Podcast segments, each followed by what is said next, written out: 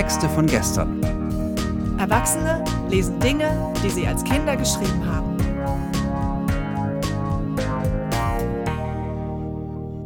Texte von gestern ist eine Veranstaltungsreihe, bei der ganz normale Leute auf die Bühne kommen und Texte vorlesen, die sie als Kinder, Jugendliche oder junge Erwachsene geschrieben haben. Das können Tagebücher sein, Briefe, Kurzgeschichten, Gedichte, Schulaufsätze, Wunschzettel, Fanfiction oder, oder, oder. Inhaltlich sind keine Grenzen gesetzt. Texte, die man in dem Moment mit himmelhoch jauchzendem Pathos verfasst hat und die uns heute zeigen, wie wir die Welt damals gesehen haben. Wir erinnern uns, wie es für uns damals war und feiern gemeinsam die Tragödien, Absurditäten und die Kleinigkeiten des Aufwachsens. Ho, ho, ho! Wir melden uns mit einem winzigen Weihnachtsspecial, denn wir möchten euch diesen Beitrag aus unserer Bremen-Show nicht vorenthalten. Dort kam die hinreißende Anne auf unsere Bühne und las aus ihrem Reisetagebuch vor, das sie mit 21 schrieb. Und zwar eine Episode, wo es um Weihnachten geht. Alles Weitere erklärt sie selbst. Also ich habe mitgebracht ein Reisetagebuch damals aus meiner Hippie-Zeit. und wir waren natürlich damals so drauf, äh, der Gesellschaft, dieser spießigen Gesellschaft, den Rücken zu kehren. Das machte man damals so. Man, wir sind mit so einem selbstgestrickten VW-Bus äh, losgefahren. Wir hatten, haben alle Wohnsitze abgemeldet. Wir waren nicht mehr in der Krankenkasse drinne. Ja, und ähm, ja, wir wollten los, um die Welt zu verbessern. Unser Ziel war Indien. Wir wollten drei Jahre unterwegs sein. Und ich erzähle jetzt keine Abenteuer von unseren revolutionären Gedanken. Äh, nein, ich werde erzählen von unserem Spießertum, was in uns selber war. Denn wir haben nach ungefähr anderthalb Jahren Heimweh bekommen. Heimweh nach diesem wunderbaren traditionellen Weihnachtsfest. Ja, und davon werde ich vorlesen.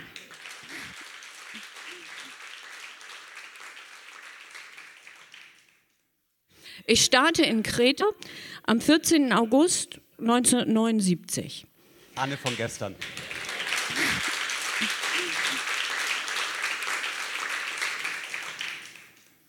Heute haben wir übrigens den ersten Regen. Ein wunderbares Gefühl nach acht Wochen sengender Hitze. Abends holen wir noch Schafskäse von Vassilis Tante. Im Bulli kommen wir wieder auf das Thema Weihnachten zu sprechen. Wir beide sind fest entschlossen, Weihnachten nach Hause zu fahren. Am meisten freuen wir uns über die überraschten Gesichter der Eltern, wenn wir Weihnachten plötzlich vor der Tür stehen. Denn diesen Plan behalten wir ganz für uns. Keiner erfährt etwas davon. Wir wollen uns als Weihnachtsmann verkleiden und unterm Tannenbaum die Masken fallen lassen.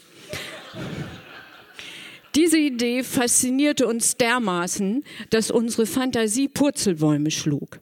Wir unterhielten uns stundenlang über dieses Thema.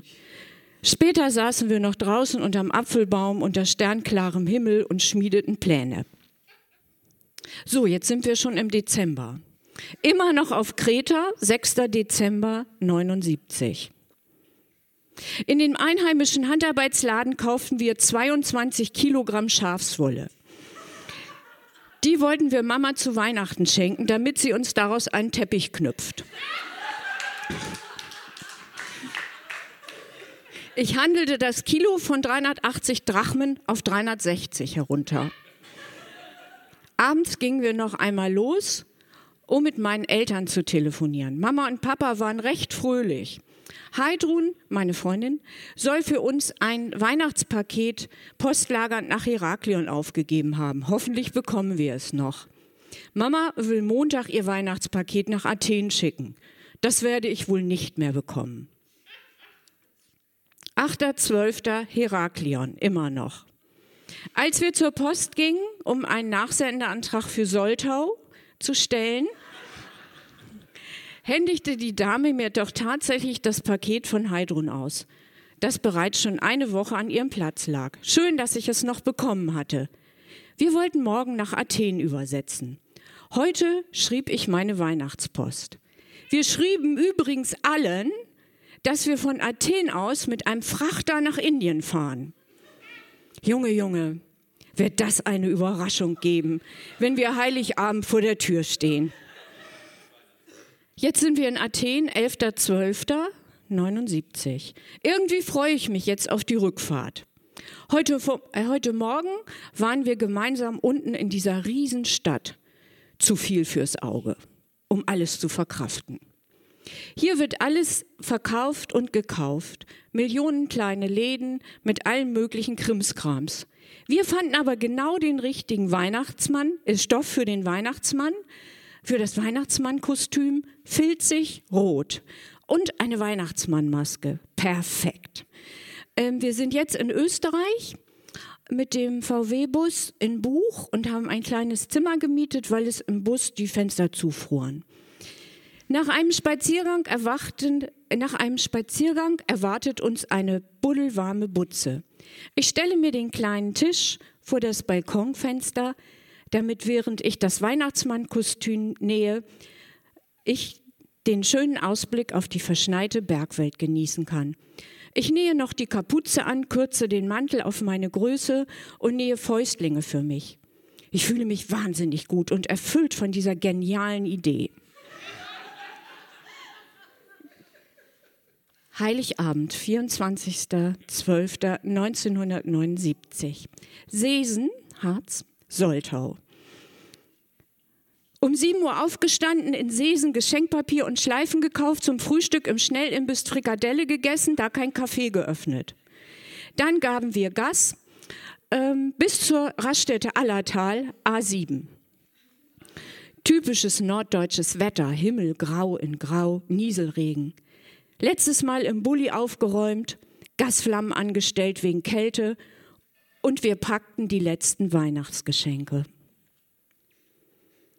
Plötzlich überkam mich so eine heftige Aufregung. Ich zitterte fast am ganzen Körper und konnte irgendwie auch keinen klaren Gedanken mehr fassen. Gerd brachte mich auf den Teppich zurück, indem er mir vorschlug, für das bevorstehende Telefongespräch mit den Eltern Notizen zu machen. Als ich wieder fit genug war für die bevorstehende Schwindelei am Telefon, gingen wir los zur Telefonzelle. Dort legte ich einen Handschuh über den Hörer und und wählte die Nummer meiner Eltern. Nibur, meldete sich meine Mutter. Ich sprach ganz laut. Ja, Mama, ich bin's. Ich wollte euch fröhliche Weihnachten wünschen. Du, wir sind auf einem Frachter, mit dem wir jetzt nach Indien fahren. Wir sind seit gestern hier im Suezkanal. Dann klopfte ich mit einem Kugelschreiber auf die Sprechmuschel. Mutter rief, du Anne, ich kann dich ganz schwer verstehen. Ja, Mama, wir sind oben beim Funker und rufen über kurze Welle an. Ganz schlechte Verbindung. Klopfte wieder mit dem Kugelschreiber. Du Mama, gib mir bitte jetzt noch mal ganz schnell Papa. Ja, ich wünsche euch alles Gute und, und frohe Weihnachten. Vater kam ans Telefon. Hallo? Papa, frohe Weihnachten. Ja, Schitterle, das wünsche ich dir auch. Wieder klopfte ich mit dem Kugelschreiber auf den Hörer. Papa, ich verstehe dich kaum. Ich glaube, die Verbindung wird gleich abbrechen. Ich hörte ihn noch rufen, frohe Weihnachten, und dann legte ich schnell auf. Es war bombig gelaufen. Als ich den Hörer auflegte, wusste ich, dass alle felsenfest davon überzeugt waren, dass wir mit dem Frachter nach Indien unterwegs waren. Wir fuhren nun total aufgekratzt und aufgeregt gen Heimatstadt Soltau. Wir wurden in dieser Dreiviertelstunde zu Kettenrauchern. Ich weiß gar nicht mehr richtig, wie wir nach Hause gekommen sind. Wir parkten unten am Löhnsweg. Es war schon dunkel und wir sahen die erleuchteten Zimmer meines Elternhauses. Kurz vor der Bescherung zog ich mein Weihnachtsmannkostüm über. Perfekt sah ich darin aus. Mit Rute und Sack beschlichen wir, schlichen wir uns durch den Garten von hinten an. Von dort aus beobachteten wir das Treiben daheim im Hause. Es war kurz vor der Bescherung. Als Papa die Weihnachtskerzen am Baum anzündete, wusste ich, jetzt kommt mein Auftritt. Ich schlich durch den Garten zum Blumenfenster. Dort wünschten die drei sich gerade fröhliche Weihnachten unterm Tannenbaum. Da klopfte ich ans Fenster und klingelte mit meiner Glocke.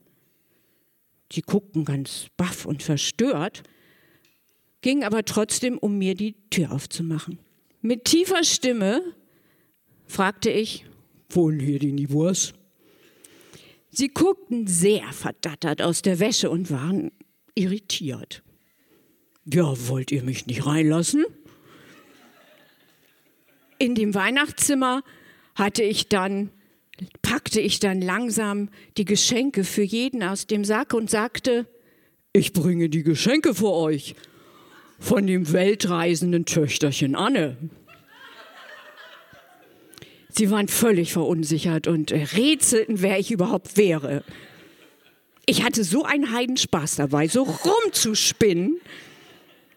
Gleichzeitig konnte ich es kaum abwarten, meine Maske zu lüften, um die Überraschung von ihnen zu erleben und sie alle endlich in den Arm zu nehmen. Dann suchte ich mir meine, nee, dann sackte mir meine Stimme weg und ich musste vor Freude einfach nur noch heulen. Tja, jetzt weg mit der Maske und war das ein Gejohle und Geherze und Durcheinander. Mann, oh Mann. Freude pur, Überraschung gelungen. Das war mein schönster heiliger Abend.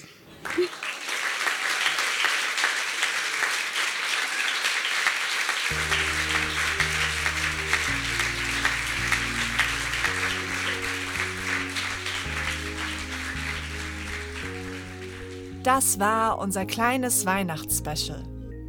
Wir hoffen, euch wurde, wie uns, ein bisschen warm ums Herz. Wenn ihr gerade bei euren Eltern oder anderen Verwandten seid, fragt doch mal nach, ob die nicht noch alte Texte von euch haben. Oder durchwühlt alte Kisten und guckt mal im Keller oder auf dem Dachboden nach. Der nächste Podcast mit Highlights aus unserer Oktobershow in Berlin kommt ganz regulär in zwei Wochen. Bis dahin wünschen wir euch geruhsame Tage und einen guten Rutsch ins neue Jahr. Unsere nächsten Live-Termine und alle Infos zu unseren Veranstaltungen findet ihr auf unserer Facebook-Seite oder auf textevongestern.de. Wir freuen uns über euer Feedback.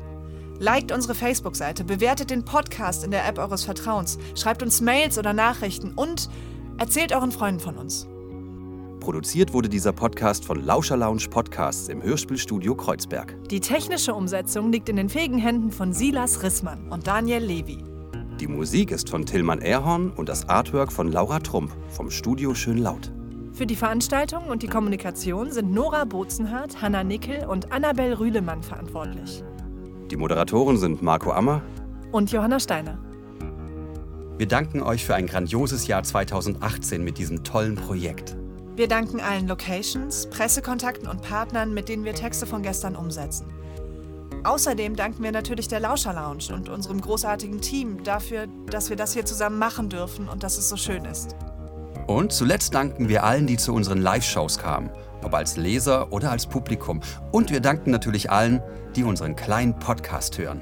Wir freuen uns auf ein rauschendes Jahr 2019 mit euch. Na dann, bis zum nächsten Jahr.